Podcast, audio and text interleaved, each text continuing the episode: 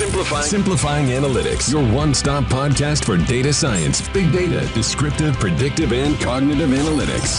Welcome.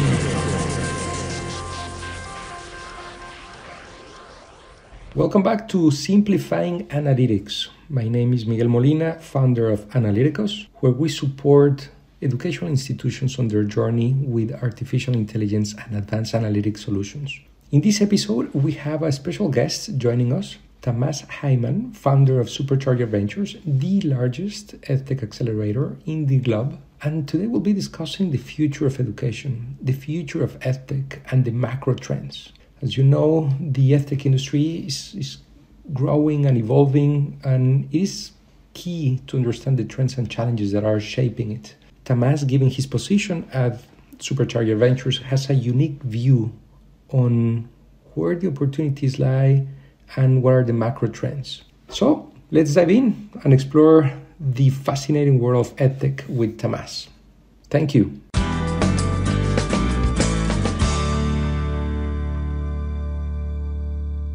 Tamas, good morning. Thank you for being here and welcome to another episode of uh, Simplifying Analytics. Good morning. Thanks for um, thanks for having me. Great to uh, great to see you again. Pleasure having you here. Tamas, to give a little bit of context to our audience, um, could you share a little bit on, on your background and your current role at Supercharger Ventures, and actually what is Supercharger Ventures, and why you're so passionate about edtech? Of course. So, um, in terms of background, so it, I'm actually not from an educational background. My my background is in banking and finance, as, as you know.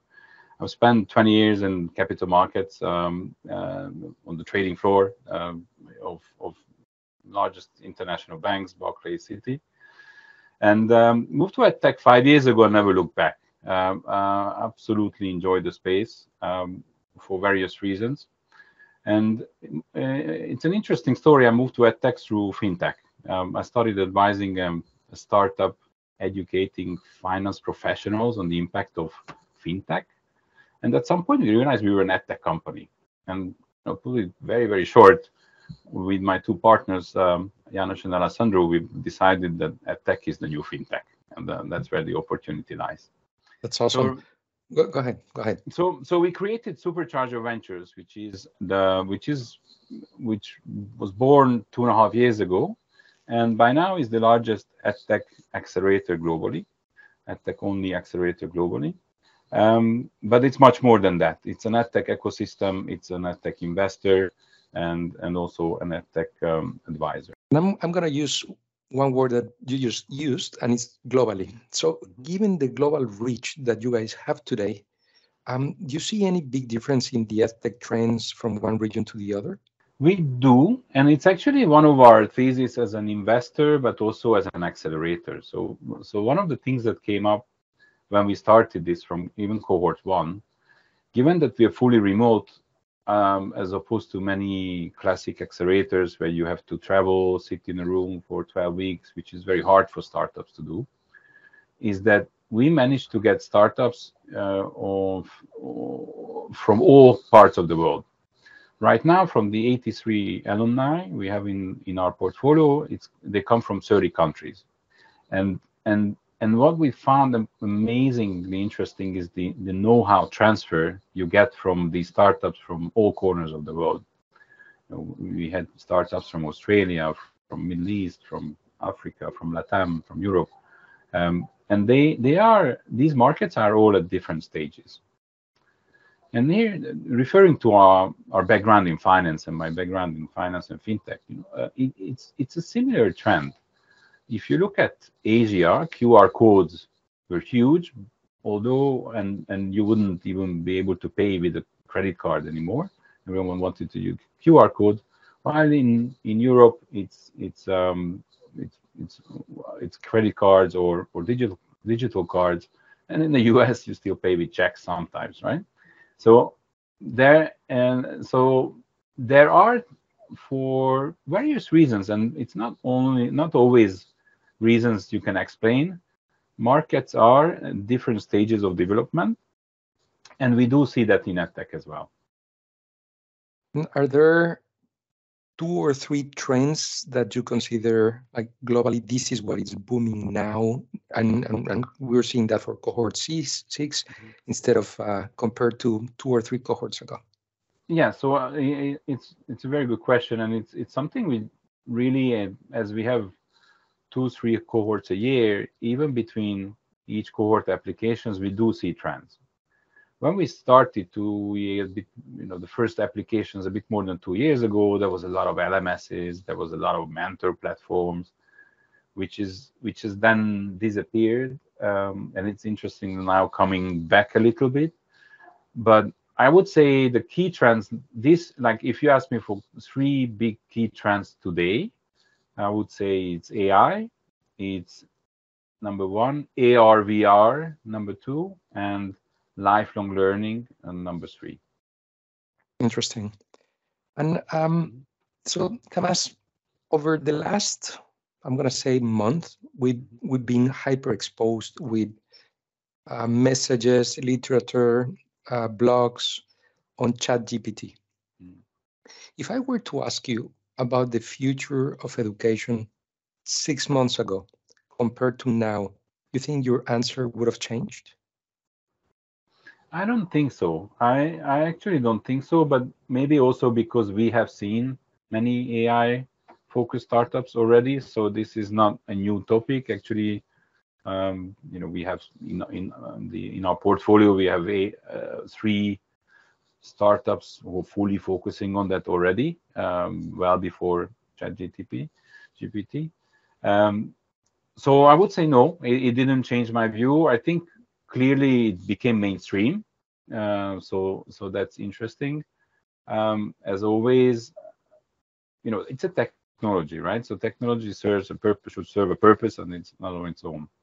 Um, but if you you know if, if you look at the the big picture you know in a sense there was already a huge shift from the classic prussian education where you you had to learn your dates right like this you know the battle of trafalgar which year was it and then um, and then you have to recite these kind of things the information was already there. You know, today's generation of kids already just ask ask uh, Siri or Alexa or Google or whatever it is, and they. So what what for me as a non non technical and I'm not specialist in AI, but for me, what's interesting is that now you don't even have to ask because the Chat GPT will uh, will uh, give you the answer without you having to look for it. So it, it will raise very interesting questions. Uh, we already see some startups, for example, specializing on how to organize exams so that you can screen the if the answer came from from AI or not, or or or maybe even not even and therefore ask a question but give two answers and you have to select which was which is the right one. So it will it will make changes, but uh, and it, it, but it's I would say it's it's it's a natural evolution, and for me it's not like things didn't change when this was announced. Interesting. Um, Tamas, let's travel in time, five years into the future. It's uh, March 2nd, 2028. And, and uh, we look back at the podcast that we recorded five years ago. What has happened over the last five years? What are those key things that you look back and say, wow, these five things or three things truly transform education? So this is a difficult one. This is a difficult one. Um, well, to to the three themes, and I would say I, I'm not sure if AI will. The first one I will mention was AI. So I don't know if in five years it will truly transform education. I don't think so. Not in five years. Uh, I think the exams might be slightly different. There will be screenings, but but I don't think that we will see a radical change in, from that from from now in five years. I think we will see some universities opening virtual campuses. Um, I already know one who who moved 40% of the, the campus into into VR, AR, uh, into the metaverse, and I think we will see much more of that. I, I think we'll see whole classes being fully done in in in VR. Um, I think we'll see a much more defined and settled model for the post-COVID hybrid model. Um, you know, cle- clearly there was a, during COVID, everything moved online. Um, that helped people understand that you don't have to be 100% in the classroom all the time. Post-COVID, things are going back to normality, but they will not go back to where they were. So I think in five years we will have a much better view on the, the new hybrid model, especially for the for the higher education, uh, universities and business schools, or how how they organize themselves. I think we will see some top schools really trying to scale and have thousands of thousands of students through online programs.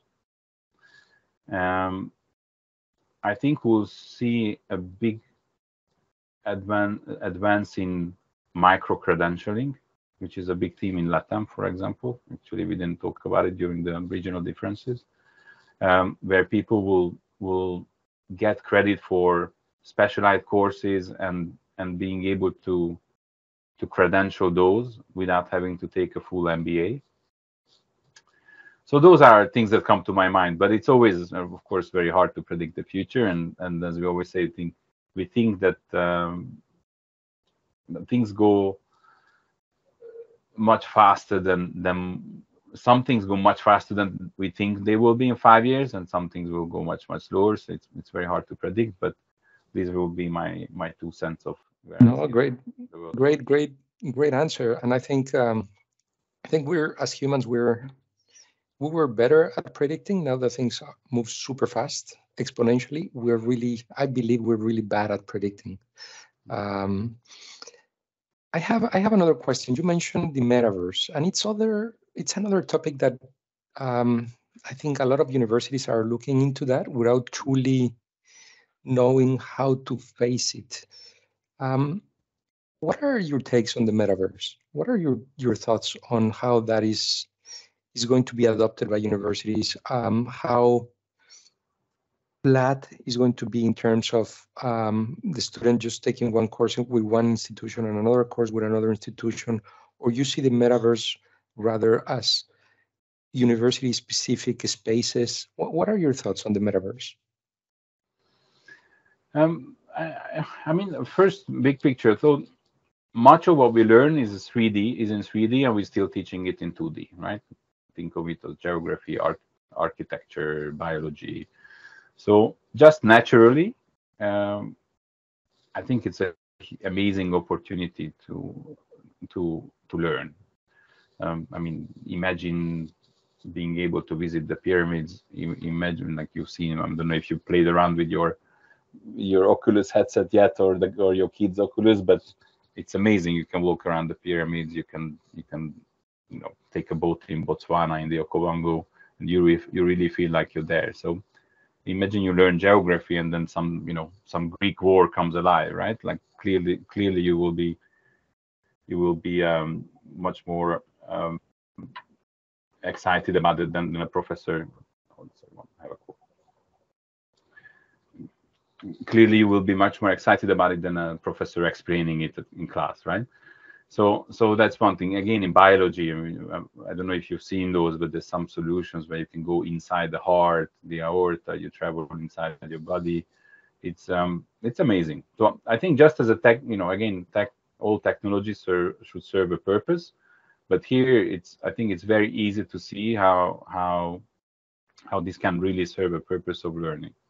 Now, is it is the solution will be each university developing their their own content and course, or will be some some some people creating amazing content that that that schools will take up?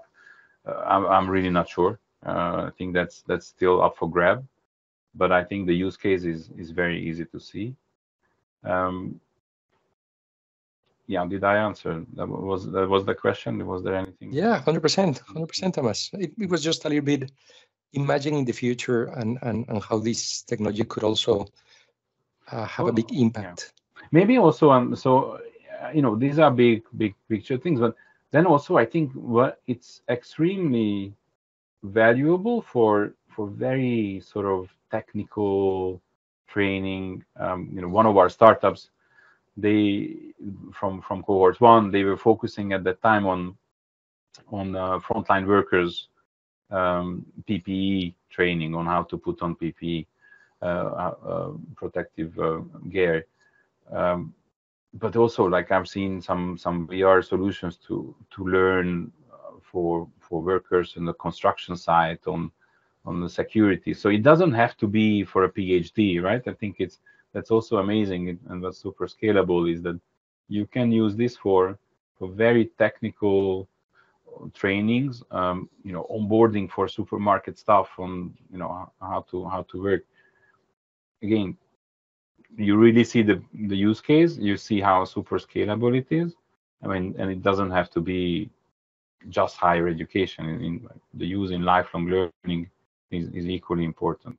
Yeah, hundred percent, hundred percent. And I and I think um, kind of naturally we always think about higher education and K twelve, but corporate learning and lifelong learning are huge. And as you just mentioned, it's I think it's uh, one of the areas where, in some cases, I think we're going to see. This is my personal view. We're going to see the impact taking happening much faster.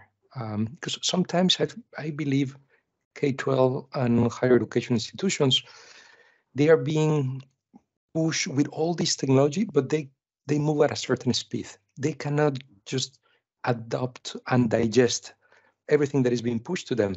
Um, but corporate corporate moves way faster. Um, lifelong learning, given that it's the scale is smaller, I think they also move quite fast.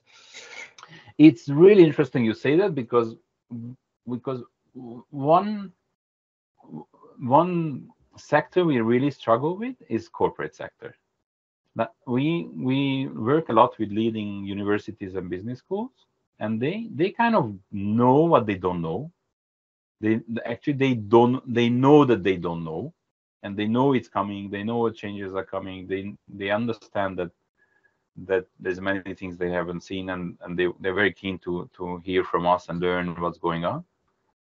While many of the corporates we, we talk to they don't even know what they don't know. They their status is like we know it'll be fine. We have an our own internal lms system everything is fine we know how to to train stuff. So so it's interesting, you know, because you would think you're right that corporates are more agile, corporates are moving faster, but so far our experience, and it could be just our access to to the corporate sector, but so far our experience is that the uptake on edtech for corporates is is difficult. Mm-hmm.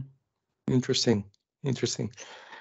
Very good, Tomas. Um, it's been it's been a wonderful discussion. Again, thank you for being our guest. Uh, we're going to include in the notes of the podcast. We're going to include your LinkedIn uh, profile. Uh, we're going to include the web page of Supercharger Ventures. Um, is there any final thought um, you would like to share for those that are interested in into getting into the space of edtech or they are uh, stimulated by everything that is happening on on the space? No, just just really to reiterate, I've I've moved to EdTech not that long ago, five years ago myself, and and never looked back. COVID was clearly a, a light bulb moment for EdTech, um, and and I I really believe, and we believe that that the changes are here to stay. So it's going to be for the next ten year, next ten years at least, an extremely interesting sector, something to watch. It's it's really still at very early stages. It's you would compare it to e-commerce 20 years ago or fintech 10, 12 years ago. So very excited to see how it spans out. Very you know, really looking forward to catching up in five years to um, to see and compare how things change compared to what we predicted here. And and for everyone else, um, you know, by all means, please reach out to to us, reach out to uh, the team at Supercharger Ventures, or to myself happy to share notes and happy to um, to um, to be in each other's ecosystems. Tomás, thank you very much again. Likewise. We'll see you soon. Thank you. Muchas gracias por habernos acompañado una vez más. De nuevo, cualquier pregunta que tengan sobre las discusiones, si quisieran que habláramos de algún tema en particular, alguna industria, algún caso de uso, déjenos saber. Nos encuentran en info.analyticus.com, también en las redes sociales en Facebook, Twitter, LinkedIn, Analyticus con Y, con K y latina. De nuevo, muchas gracias y hasta la próxima. Simplifying Analytics, your one-stop podcast for data science, big data, descriptive, predictive, and cognitive analytics.